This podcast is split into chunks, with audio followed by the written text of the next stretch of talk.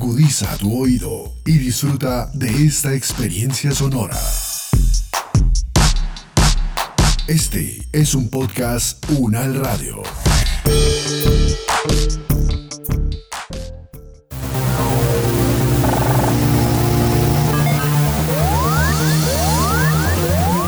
Siete días en el mundo.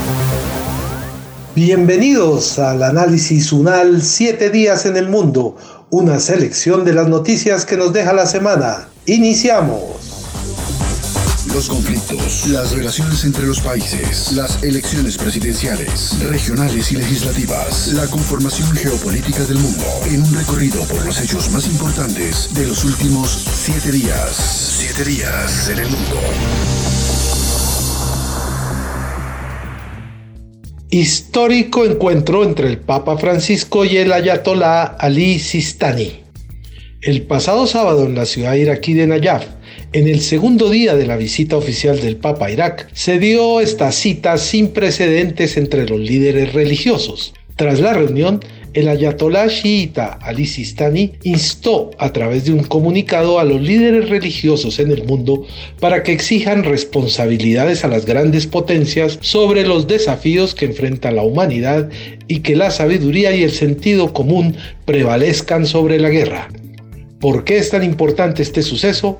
Le preguntamos a Catalina Bermúdez, doctora en teología y profesora de la Universidad de La Sabana pues significa desde luego un reconocimiento mutuo del papel y del rol que cada uno de ellos representa. Eh, fundamentalmente, pues la actitud de quitarse los zapatos es una actitud de respeto, de deferencia y de eh, pues acoger lo que es propio también para ellos los chiitas, los musulmanes. Que el, que el ayatollah no se haya puesto de pie en alguna circunstancia me parece también natural por la edad que él tiene. Es un hombre muy anciano, un venerable anciano mm, de los chiitas y sin embargo, pues el esfuerzo que ha hecho para ponerse de pie y recibir al Papa es muy significativo, es muy conciliador, no tienen mutuamente motivos como para no tratarse con respeto y con pues, incluso con un cierto afecto al, poder visitarse y hablar y estar juntos un rato. De modo que mm, parece que lanza un mensaje importante en la línea en la que viene el Papa trabajando y también debemos decir que la Ayatollah Sistani viene también promoviendo unas relaciones de paz, de fraternidad y de comprensión mutua por las enormes necesidades que tiene el país para la reconstrucción y la reconciliación. Indudablemente ese mensaje es de grandísima importancia. Profesora, ¿estamos ante un papa valiente? ¿Un papa que se traslada a Irak con todos los riesgos que tenía? Sí, muchos riesgos. Realmente no había seguridad absoluta de que no pasara nada. Pero eso lo intentó también Juan Pablo II. Juan Pablo II quiso ir y recorrer también los pasos de Abraham. No fue posible. El Papa Benedicto también se acercó hasta donde pudo a, a la región donde estuvo Abraham orando y ofreciendo el sacrificio ya un poco lejos de su tierra por el mismo mensaje divino. Pues el Papa Francisco lo ha logrado también como queriendo representar a los papas anteriores y a la Iglesia. Es valiente porque pues da miedo y sin embargo no se da cuenta que el Papa se ha arriesgado a cosas impensadas, ¿no? impensadas también al agotamiento físico que todo este esfuerzo significa. Yo misma, no teniendo la edad del Papa ni los límites físicos, diría, uy, no, no, no, yo no me le mido ni por turismo. Claro. Es una gran valentía por el significado que tiene el personaje también.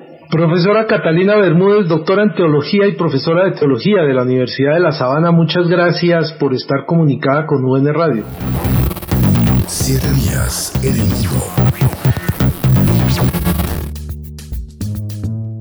Alarmantes estadísticas de pérdida de empleo en mujeres.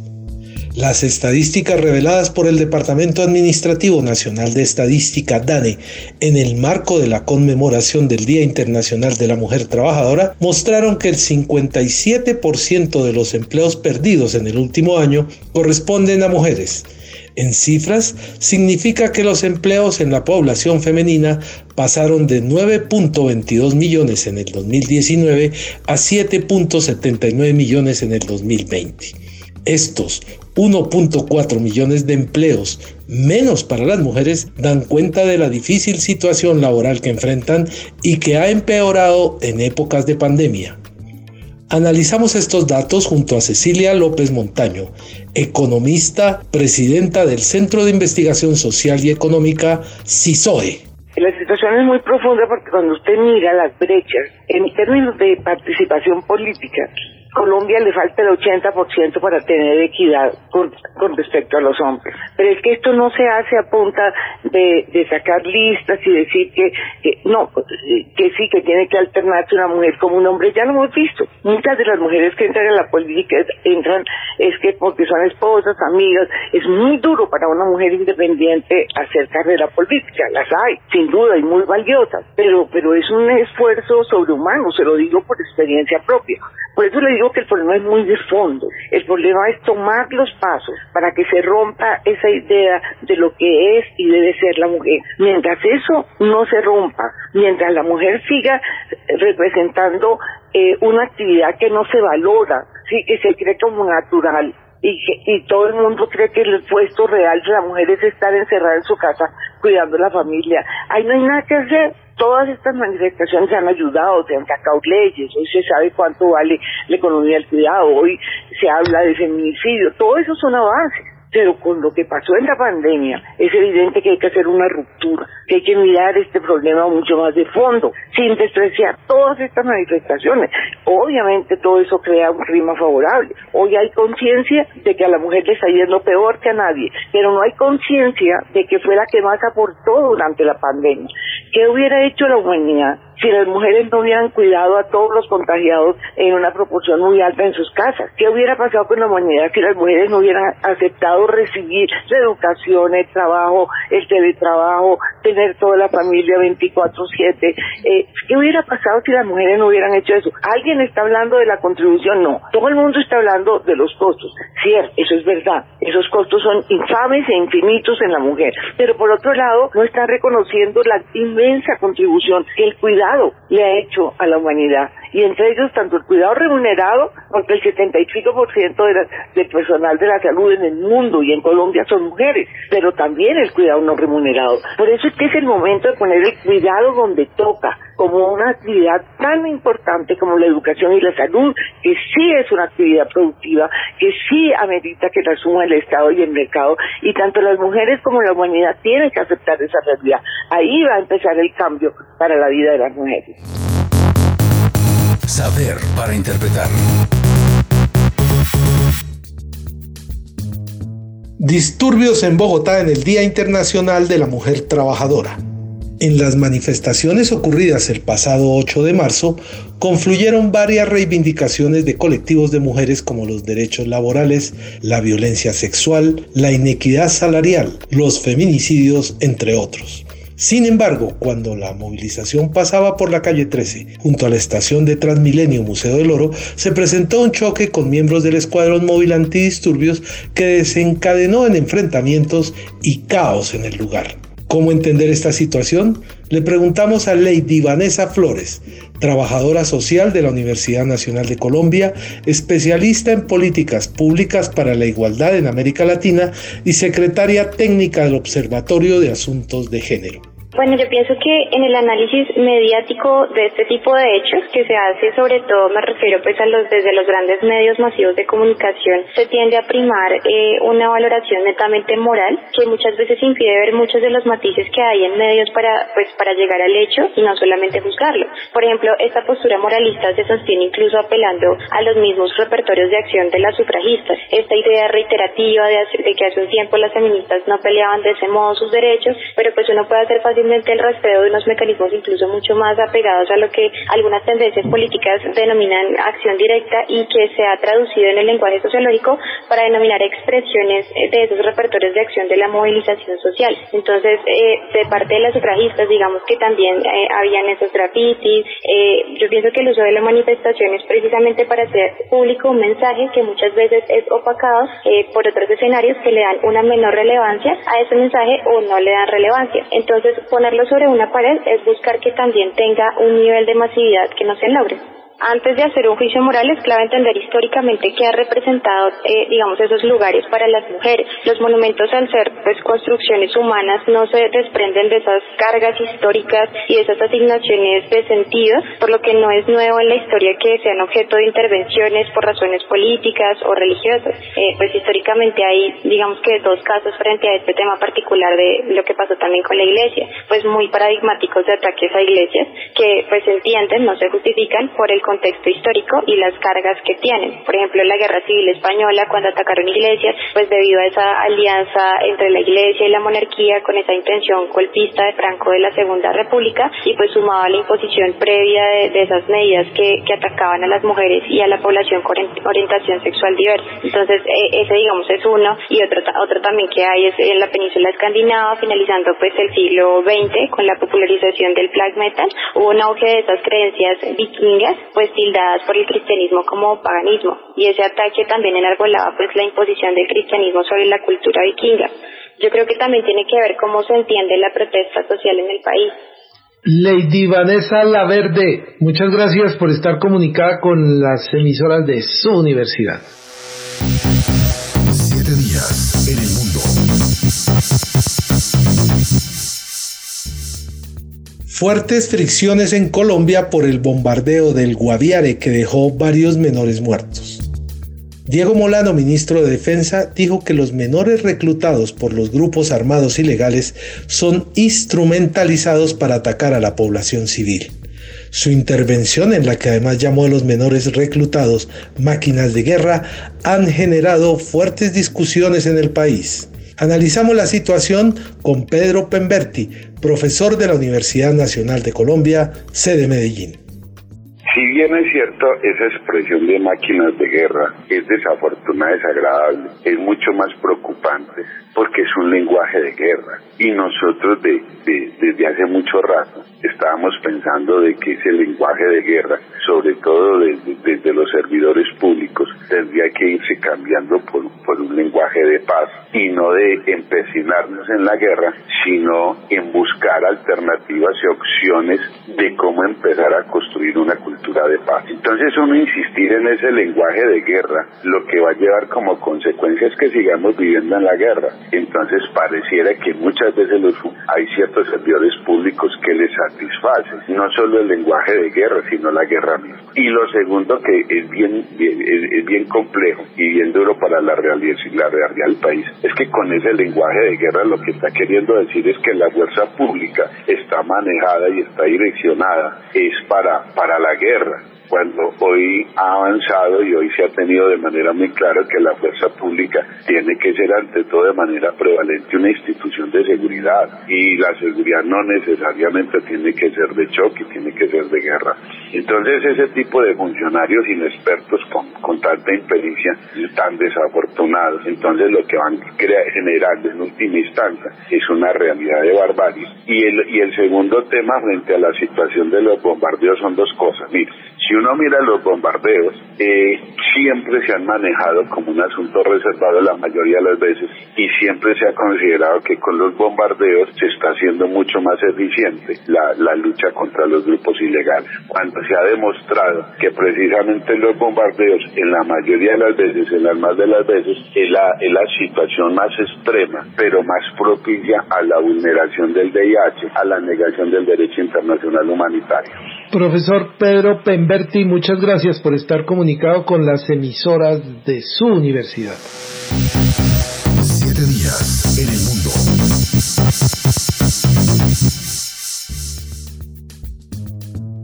Diez años cumplió el peor accidente nuclear del siglo XXI, Fukushima. El 11 de marzo de 2011 quedó grabado para siempre en la psique japonesa. Ese día el terremoto de 9.1 puntos en la escala de Richter, el más intenso en la historia del país, y el tsunami de 15 metros que generó en la costa de la región de Tohoku, en el noroeste nipón, se sumaron al error humano para crear el mayor accidente nuclear en el mundo desde el de Chernobyl en 1986. Revisitamos este hecho histórico de la mano de Diego Torres, físico nuclear, coordinador de la Cátedra Hipatía, profesor y coordinador de proyectos estratégicos de la Facultad de Ciencias de la Universidad Nacional de Colombia. Pues efectivamente el 11 de marzo del 2011 a las 2, eran, faltaba un cuarto para las 3 de la tarde, se produce un terremoto de más de 5 minutos en el mar de Japón, a más de 130 kilómetros de las costas de Japón, y esto produce un un, un tsunami con olas de, por encima de los 15 metros de altura. Los reactores nucleares, que básicamente lo que hacen los reactores nucleares son una gran olla que produce calor, que a partir de ese calor produce vapor que se usa posteriormente para acelerar turbinas, para producir electricidad. Lo que hacen los procesos nucleares, en este caso para la producción de energía, cogen eh, un tipo muy especial de núcleos atómicos, hace que se dividan, en este caso es uranio, se divide, producen mucha calor y esa calor la aprovechamos para hacer que el agua se convierta en vapor y ese vapor efectivamente mueve turbinas. Eso es, ese es el principio básico de la energía nuclear, para crear vapor para luego mover turbinas. Eso hace. Cuando llega la ola, pesar de las enormes prevenciones de Japón, Japón es un país que técnicamente está es muy, muy, muy avanzado en todas las prevenciones. Cuando llega la ola, la ola va, pasa por encima de los muros de contención. Los reactores nucleares se construyen al lado de grandes depósitos de agua, como por ejemplo lagos o al lado del mar, para que esa agua pueda ser utilizada para enfriar el reactor. También hay que decirlo, es muy seguro, es decir, el, agua realmente nunca entra en contacto con, con los elementos radiactivos. Cuando pasa la ola, lo que hace automáticamente el reactor es, eh, durante, durante el terremoto apagan el reactor nuclear, pero cuando llega la ola, como hay que estar continuamente bombeando agua al reactor para que no se sobrecaliente, la ola llega y apaga los generadores de emergencia diésel que se encontraban en los sótanos y también las baterías las inunda. Esto hace que los reactores no tengan agua. Las bombas auxiliares que funcionaban con un, con un sistema auxiliar de energía eléctrica no tengan agua, no les bombe agua. Comienza a subir la temperatura. Hasta tal nivel sube la temperatura que el agua, el agua está compuesta de H, es H2O, hidrógeno y oxígeno. El agua se disocia y en la acumulación de hidrógeno y oxígeno aumenta la presión. El hidrógeno es el combustible más explosivo que tenemos. Se acumula y uno a uno los reactores 1, 3 y 4 comienzan a explotar. Es decir, todo lo que increíblemente podía salir mal salió mal. Ellos nunca creyeron que, que, hubiesen podido tener olas por encima de los 15 metros, a pesar de que las barreras de contención eran de 12 metros. Nunca creyeron que el sistema se iba a inundar y que efectivamente las, la energía auxiliar, los generadores diésel auxiliares y las baterías se iban a inundar eh, y nunca creyeron que efectivamente esa inundación iba a apagar el sistema que bombeaba agua, que mantenía baja la temperatura. Y finalmente, pues que se crea la alta temperatura, aumenta la presión, aumenta la cantidad de hidrógeno y de oxígeno y se producen las explosiones que liberan material radioactivo al aire. Y ahí ya pues todo el, el desastre tal y como lo conocemos hoy en día. Profesor Diego Torres, muchas gracias por acompañarnos en UN Radio.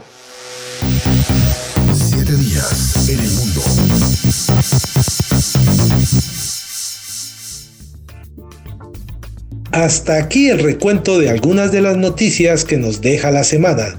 Nos despedimos con la ventana del internacionalista del profesor Andrés Molano. Nos encontramos el próximo viernes con los acontecimientos más importantes que ocurren cada semana y su análisis.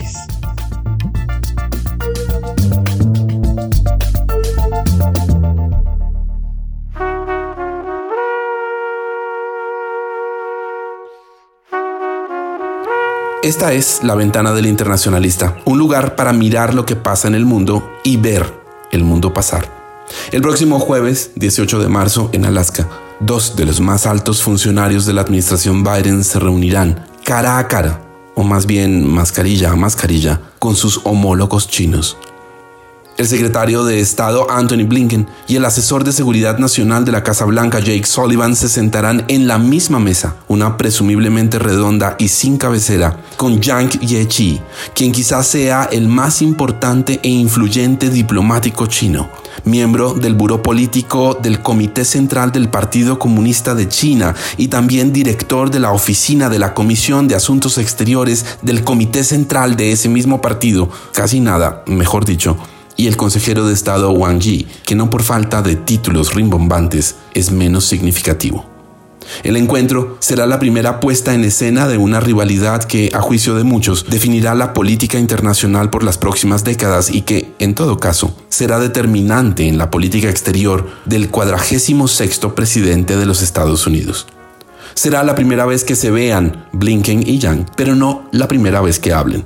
Lo hicieron el pasado 5 de febrero y aquella conversación fue todo menos fácil, por mucho que Blinken diplomáticamente. Aprovechara la oportunidad para desearle a su interlocutor un feliz año nuevo lunar, el único detalle amable y no controversial del que da cuenta la lacónica nota divulgada después por el Departamento de Estado.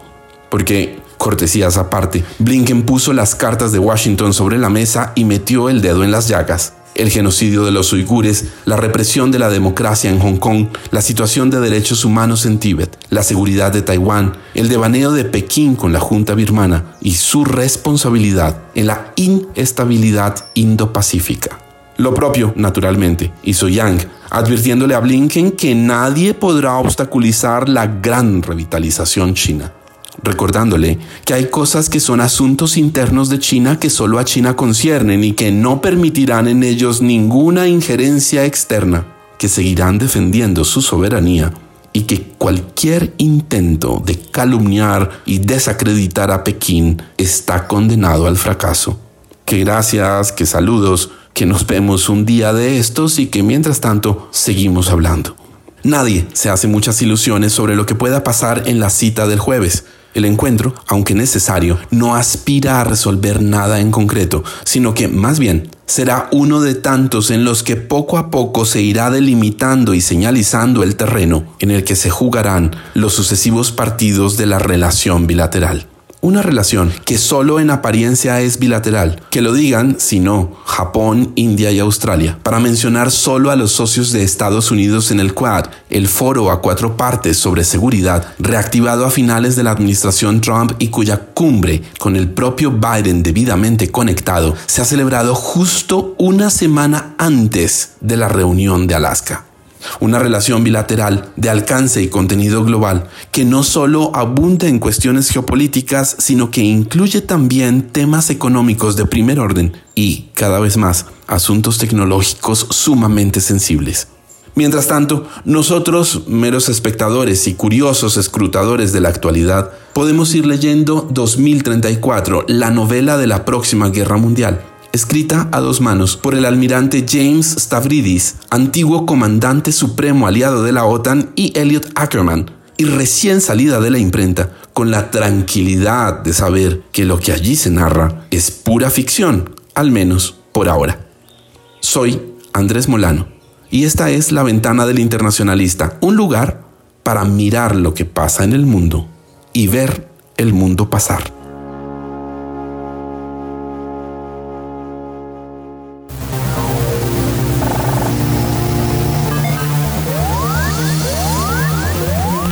Siete días en el mundo.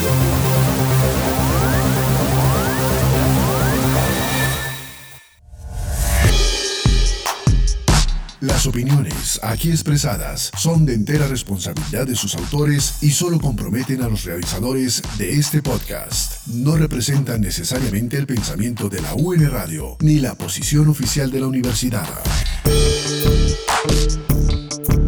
Este y otros podcasts en nuestro sitio web podcastunradio.unal.edu.co.